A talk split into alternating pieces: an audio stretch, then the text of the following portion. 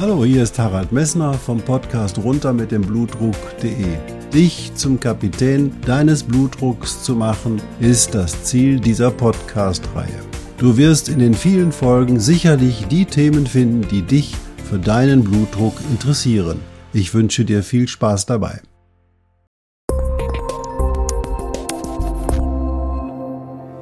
Hallo, hier spricht wieder Harald Messner vom Podcast runter mit dem Blutdruck.de. Schön, dass du eingeschaltet hast. Ich hoffe, deinen Ruheblutdruck hast du jetzt bestimmt und du hast mit deinem Hausarzt über diesen Wert gesprochen und damit auch die Therapie mit deinem Hausarzt abgesprochen. Heute möchte ich mit dir darüber reden, was Einsamkeit mit deinem Blutdruck macht. Ich wünsche dir viel Spaß dabei.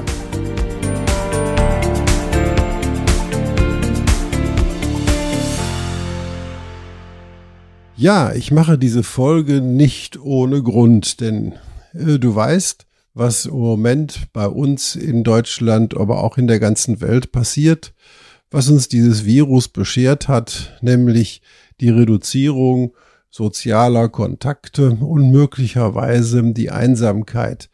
Vor allen Dingen in den Heimen und vor allen Dingen die Einsamkeit bei älteren Menschen. Denn wir sehen ja, dass natürlich die Virussituation und die Viruslage uns dazu zwingt, auf Kontakte so weit wie möglich zu verzichten, wenn wir uns lebensdienlich verhalten wollen, wenn wir selber nicht krank werden wollen und wenn wir den Abstand einhalten und damit auch andere schützen. Das ist ja auch ein wichtiger Faktor dieser Therapie, denn bisher fällt uns nichts anderes ein, ähm, in dieser Reaktion, in dieser Situation darauf zu reagieren. Zumal natürlich auch erstens nicht genug Impfdosen vorhanden sind, aber auch viele Impfdosen offensichtlich mehr Nebenwirkungen hervorrufen als Wirkung.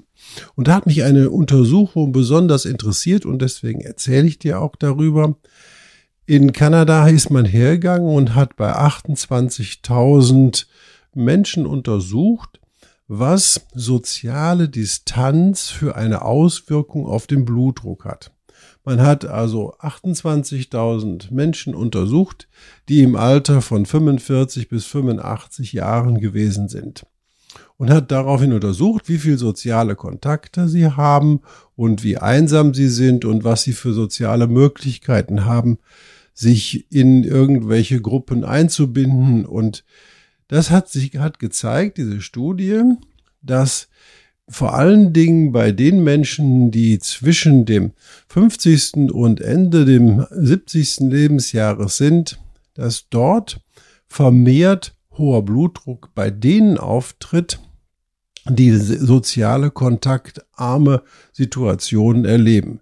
Das sind vor allen Dingen aber, und das ist, wunderte mich zunächst, dass es vor allen Dingen Frauen sind, die darunter leiden. Frauen, die wenig sozialen Kontakt haben in diesem Alter, bekommen überzufällig häufig einen hohen Blutdruck. Der Blutdruckanstieg ist teilweise 38 Prozent gegenüber der Kontrollgruppe, die eben halt normale soziale Kontakte hatten erhöht. Und das ist ein wichtiger Faktor, denn wir wissen, dass der Bluthochdruck eine Grundlage für Herzinfarkte ist, dass der Bluthochdruck eine Grundlage für Schlaganfälle ist und dass der Blutdruck insgesamt natürlich die kardiovaskuläre, also die Sterblichkeit durch Herz-Kreislauf-Erkrankungen dramatisch erhöht.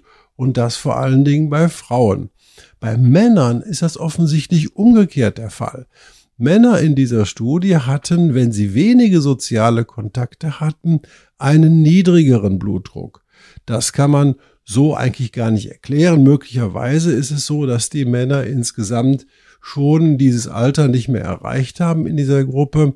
Aber das ist natürlich schwierig zu erklären. Aber wir als wichtige Information kannst du heute in dem Podcast mitnehmen. Sorge dafür, dass deine Angehörigen, aber auch du bis zu deinem Lebensende immer soziale Kontakte hast, dann ist ein wichtiger therapeutischer Ansatz, um zu verhindern, dass du hohen Blutdruck bekommst oder dass dein hoher Blutdruck sich in irgendeiner Form verschlechtert. Interessant ist auch in diesem Zusammenhang eine zweite Studie, über die ich gestolpert bin, nämlich die Tatsache, dass es offensichtlich egal ist, ob du positive oder negative soziale Kontakte hast. Wichtig ist, dass du soziale Kontakte hast. Natürlich muss man sagen, dass negative soziale Kontakte auch das Risiko mit einbringen, dass du höheren Blutdruck bekommst, weil negative soziale Kontakte erhöhen natürlich dein Adrenalin, erhöhen dein Noradrenalin und erhöhen deinen Cortisolspiegel.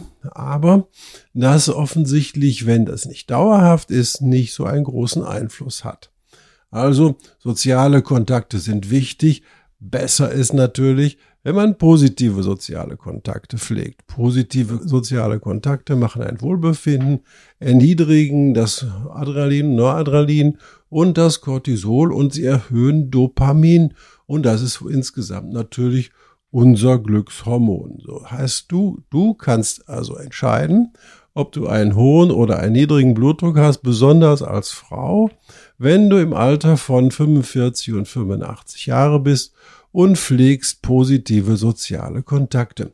Und wenn du Angehörige versorgst oder dich um Angehörige kümmerst, die in dem Alter sind und hohen Blutdruck haben, ist es eben halt besonders wichtig, zu denen die sozialen Kontakte aufrechtzuerhalten oder sie sogar zu vermitteln und Mittel und Wege zu finden, wie man in der heutigen Zeit auch soziale Kontakte pflegen kann oder initiieren kann wenn man sich vorstellt, dass Menschen, die in einem Heim leben, jetzt aus Corona-Gründen nicht mehr zusammen Mittag essen dürfen.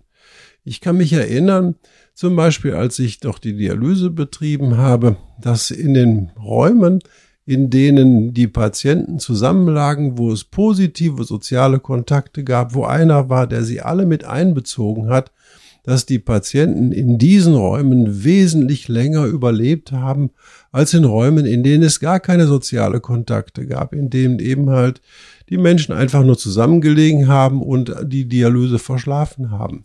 In den anderen Räumen, wo eben halt sich unterhalten wurde, wo die Patienten sich auf den morgendlichen Kontakt gefreut haben, da haben die Menschen einfach länger überlebt. Und das ist nichts anderes als das Unterstreichen dieses Ergebnis dieser Studie also sorgt für soziale Kontakte. Und dann noch was ganz Wichtiges. Soziale Kontakte sind das anstrengendste fürs Gehirn überhaupt. Das bedeutet, je mehr soziale Kontakte hast, desto mehr trainierst du dein Gehirn, desto mehr behältst du deine Wachheit, desto weniger entwickelst du Demenz.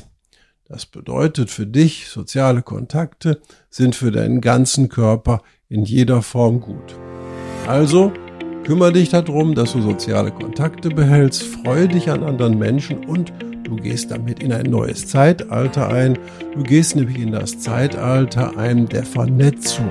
Und das Zeitalter der Vernetzung hat mit dem Luftzeitalter im Dezember letzten Jahres, also 2020, begonnen.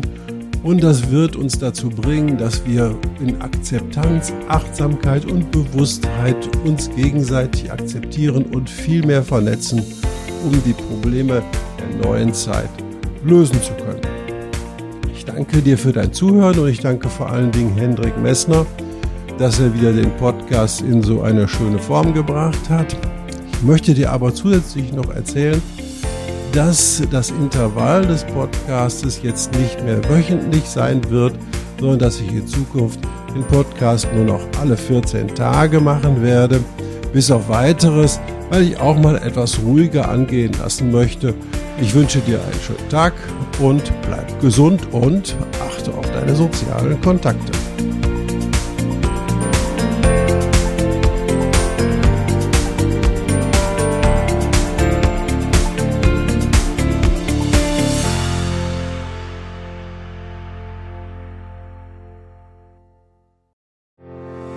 Ich hoffe, diese Podcast-Folge hat dir genauso viel Spaß gemacht wie mir. Du findest noch zahlreiche andere Themen unter dieser Podcast-Reihe, die immer in Zusammenarbeit auch mit meinem Sohn Hendrik Messner mit seiner Firma mess.de entstanden ist. Und dafür möchte ich ihm sehr danken. Bis bald.